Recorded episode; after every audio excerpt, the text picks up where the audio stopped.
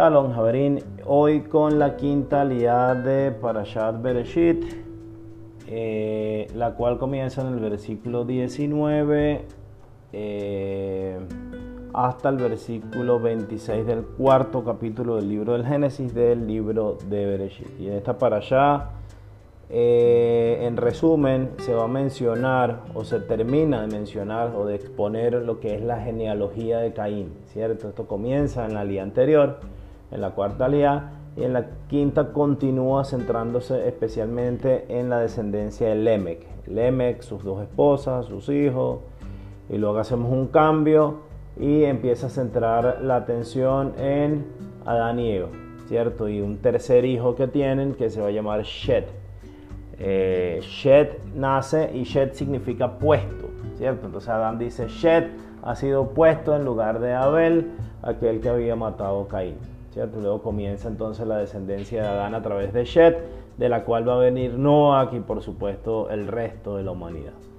Y vamos a concentrarnos en una noción muy importante, en mi opinión, eh, desde el punto de vista humano de lo que es el Jerut, de lo que es la libertad, ¿cierto?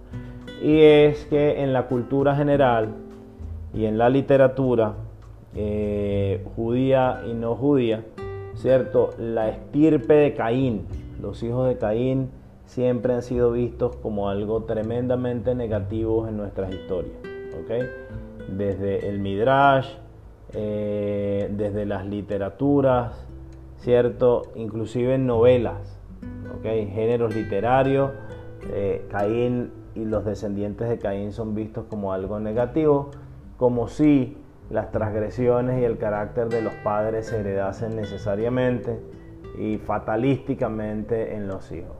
No solamente eso, sino que inclusive hay un sectarismo eh, que trae el Ari, el Ari, y el Ari dice que los hijos de Caín en Shabbat, por ejemplo, no pueden tomar cubiertos de metal, mientras dicen la bendición en la mesa, porque incitan, por ser hijos de Caín, pues tienen esa, esa tendencia, ¿cierto? A, a la negatividad, a la muerte o algún tipo de, violencia. ¿ok?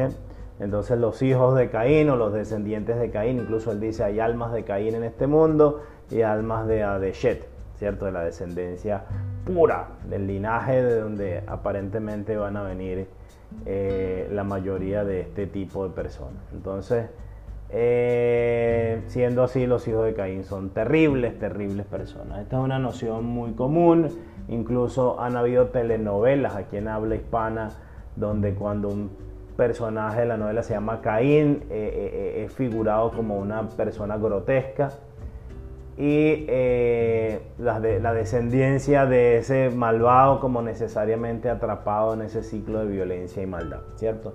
Ciertamente hay mefarshin que siguen esta narrativa, eh, dentro del judaísmo hay mucha gente que sigue esta narrativa de ver a Caín y a su descendencia en una luz muy negativa, especialmente la gente que estudia al Ari. Eh, pero también, en mi opinión, hay una gran vertiente de judíos que venimos a redimir esta idea central de lo que es la libertad. Averín, cada persona escoge su destino. No existen destinos escritos. Y puede ser, una persona puede ser eh, como, nos dice, como nos dice nuestra tradición, tan justo como Moisés o tan malvado como Jeroboam. Eh, y esto comienza con la descendencia de Caín mismo. Entonces vamos a ver tres lecciones de la descendencia de Caín que nosotros podemos aprender ya. En la primera voy a hacer un poquito de trampa porque este es un midrash, es midrash hermosísimo, pero no pertenece a la quinta liada, sino a la cuarta. ¿okay?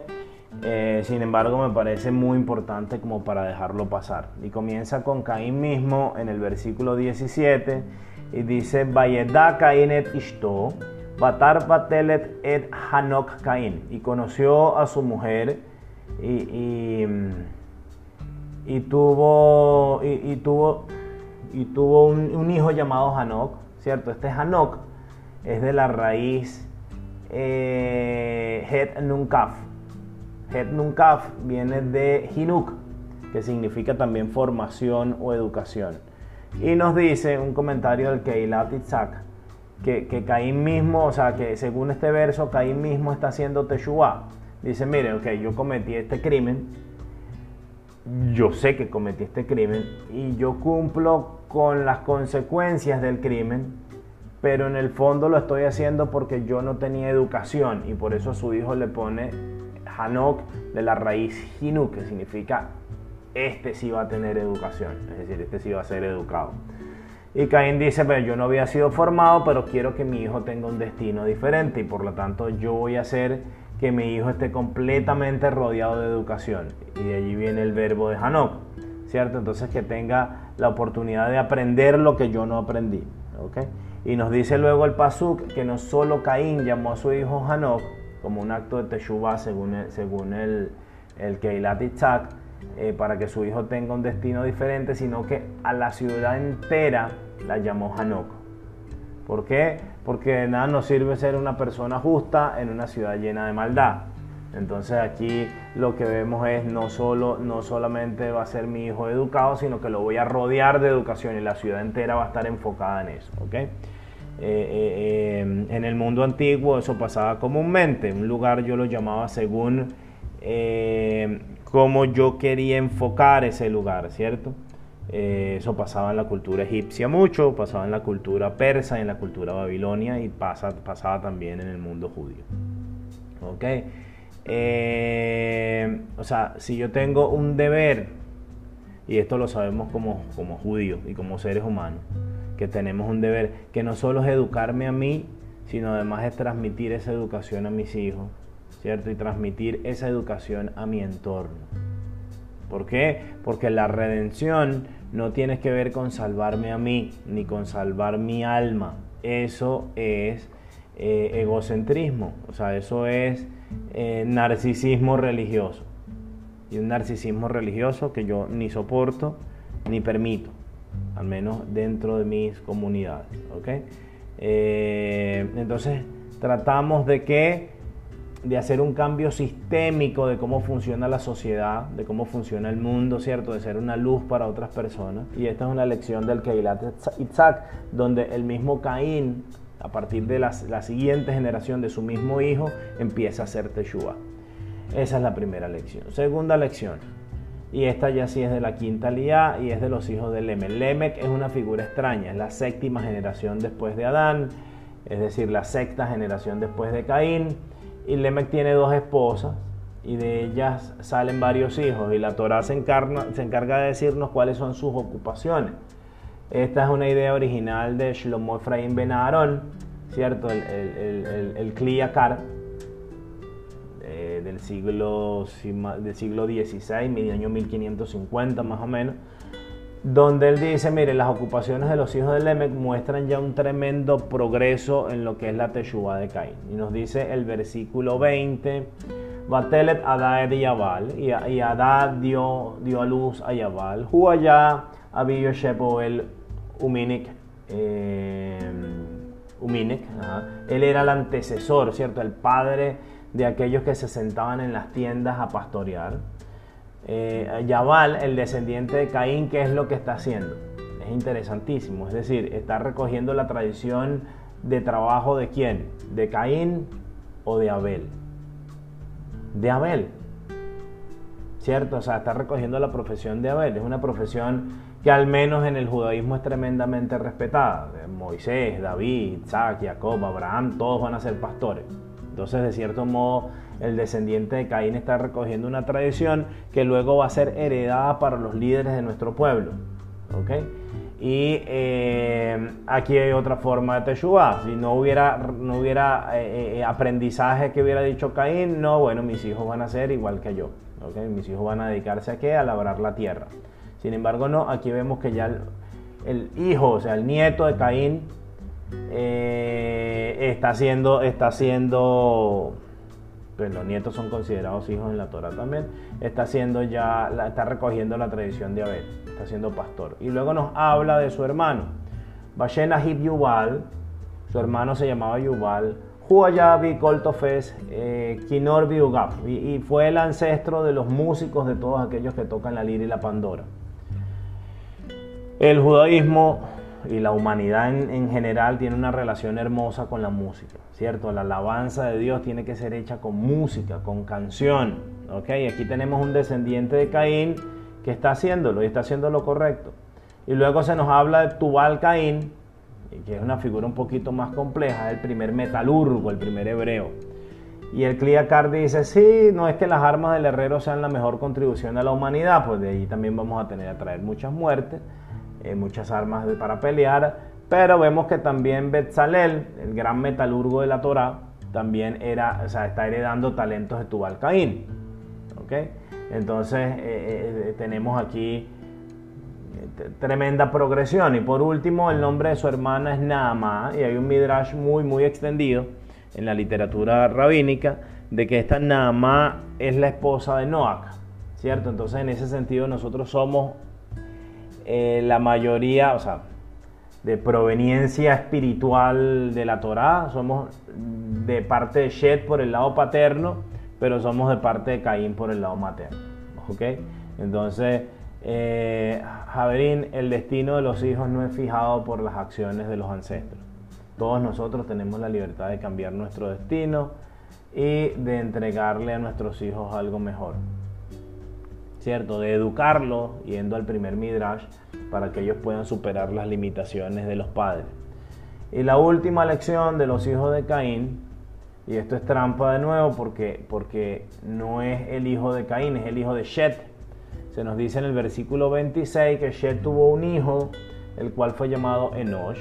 Enosh, eh, eh, eh, o sea, en, hebreo, Enosh viene del ser humano, ¿cierto? Desde siempre en la Torah, Benei Enosh es, es los hijos de la humanidad, todos los seres humanos. Entonces, Enosh es el prototipo de la humanidad y tenemos este versículo que es difícil de entender. Dice, entonces comenzó a Jujal, en el nombre de Dios, o sea, se comenzó a jujalear en el nombre de Dios. Y hay varias confrontaciones sobre qué significa este versículo, ¿ok? Desde la época del Targún, eh, que es una de las primeras interpretaciones de la Torá. Esto, cierto, es una traducción que tiene sus su, su bemoles, ¿cierto? Hay dos versiones eh, del Targún de Onquelo sobre esto. Una dice que esto se debe leer y como que se comenzó a llamar en el nombre de Dios, que es algo muy positivo, ¿cierto? Con Enoch comenzamos a clamar al nombre de Dios, comenzamos a, aprendernos el lamparazo de que hay un Dios. Esto nos diría que aquí se revela una semilla de la tefilá, de la oración, de por primera vez se empieza a clamar a Dios, pero hay otra versión que dice que a partir de este momento el nombre de Dios se volvió hol, se profanó, ¿cierto? Y ahí es donde empezamos a darle nombre de Dios a las cosas materiales, a las escobas, a las estrellas y a, los sartenes y a las velas y a todo esto, ¿cierto? Entonces el comienzo de la bodazara, el comienzo de toda la idolatría. Entonces tenemos dos formas completamente diferentes de leer este versículo, ¿ok? Y el mejor recuento de los midrashim de esta dialéctica aparece en el Radak, el Rabbi David Kinghi del siglo XII, 1160, 1165 más o menos. Y él dice que eh, es en este momento en que la civilización empieza a adquirir fuerza, ¿cierto? Eh, en que la civilización empieza a adquirir impulso, o sea, las cosas van a empezar a ponerse difíciles. ¿Por qué? Porque ya no vivimos en un mundo donde hay 20 o 30 familias, sino que ya comienza a haber demasiadas personas, demasiadas familias y comienza a haber problemas y con, y con esos, o sea, con la abundancia de personas vienen las hambrunas, las dificultades, mayor población se traduce en más problemas por la incapacidad que teníamos de ser más civilizados y la gente que hace torna a Dios. O por el contrario, este jujal es al revés, es que comenzamos a darle nombre de Dios al sol, a las estrellas y comenzamos este proceso de poner intermediarios entre el ser humano y Dios que eventualmente, como dice el Ramban, es la base de toda idolatría en el mundo. Y hay rabinos que resuenan más con una versión y hay rabinos que resuenan más con la otra versión. Pero encontré un midrash hermoso que dice, no, ambas lecturas son válidas a la vez. ¿Por qué?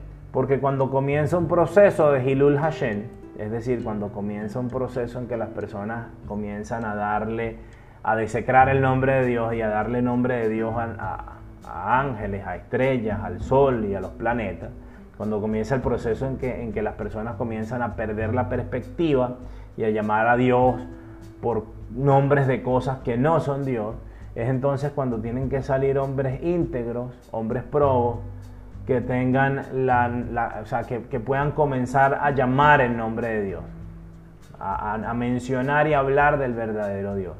Y así volvemos al primer midrash entre Caín y Hanok. ¿Cierto? Nosotros no podemos quedarnos de brazos cruzados mientras los valores de nuestra sociedad se van trastocando. Y la gente comienza a llamar cosas por el nombre de Dios que no son el nombre de Dios. Y esto es importante, a Dios poco le importa que nosotros llamemos a una escoba con, con, cierto, que, que, le recemos a una escoba. Pero todo Hilul Hashem, toda desecración del nombre de Dios, eventualmente trae una desecración de la humanidad. Porque son personas que se empiezan a comportar tremendamente eh, desligadas de un camino real, de trascendencia, de Teshuvah y de ayuda a la humanidad. Eh, entonces, ¿cómo medimos si es así? Cuando comenzamos a ver otros seres humanos, por ejemplo, como menos divinos que nosotros, cuando hay personas que empiezan a ver a otros seres humanos diferentes y cuando empieza a haber pedigrí en el mundo, ese es un problema fundamental de la idolatría. No es un problema teológico, sino es un problema moral es un problema ético. Cuando nosotros comenzamos a, pensar que nosotros tenemos control sobre la divinidad, ¿cierto? Y que, o que nosotros podemos ser superiores a otros seres humanos porque, porque tenemos conocimientos místicos o conocimientos de Dios, de sea cual sea la índole, ahí es donde yo pierdo el control. Y ahí es donde comienza el problema y ahí es donde deben salir las personas probas a comenzar a llamar en el nombre de Dios. Insistir en la idea fundamental de la Torah de Israel, ¿cierto? Que lo vimos en la primera liada de Bereshit, la idea revolucionaria que no es tanto el monoteísmo. Había otras culturas que apuntaban al monoteísmo mucho antes de Moisés, el papá de Tutankamón, ¿cierto? Eh, eh, eh, instauró un monoteísmo donde solo se adoraba al dios Sol en Egipto una especie de un solo Dios. No estoy diciendo que sea igual que el de la Torah, ni mucho menos, aunque al final Dios es uno solo para todos, pero ya habían ideas que apuntaban tremendamente hacia el monoteísmo mucho antes que la nuestra. Sino que la noción, la revelación verdadera que nos trae la Torah y que trae para la humanidad entera, ¿cierto? Es la unidad de Dios. La unidad de Dios en la Torah y la unidad del mundo junto con Dios. Esa es la gran innovación de la Torah. Ese es el Hidush.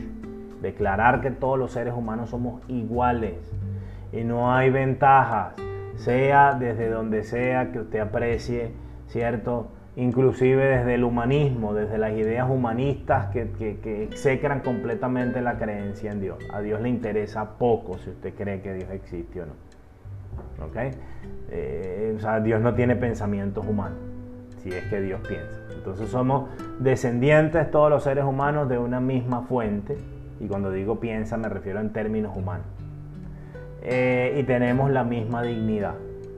Cuando esa idea se ve atacada, ya sea por cuestiones de raza, ya sea por cuestiones de credo, ya sea por cuestiones de, de, identidad sexual, ya sea por cuestiones de dinero, ya sea por cuestiones de clase, de lugar o de residencia o de política, ¿cierto? Porque estos son diferentes a mí, entonces ya no valen lo mismo o no saben lo mismo que yo sé.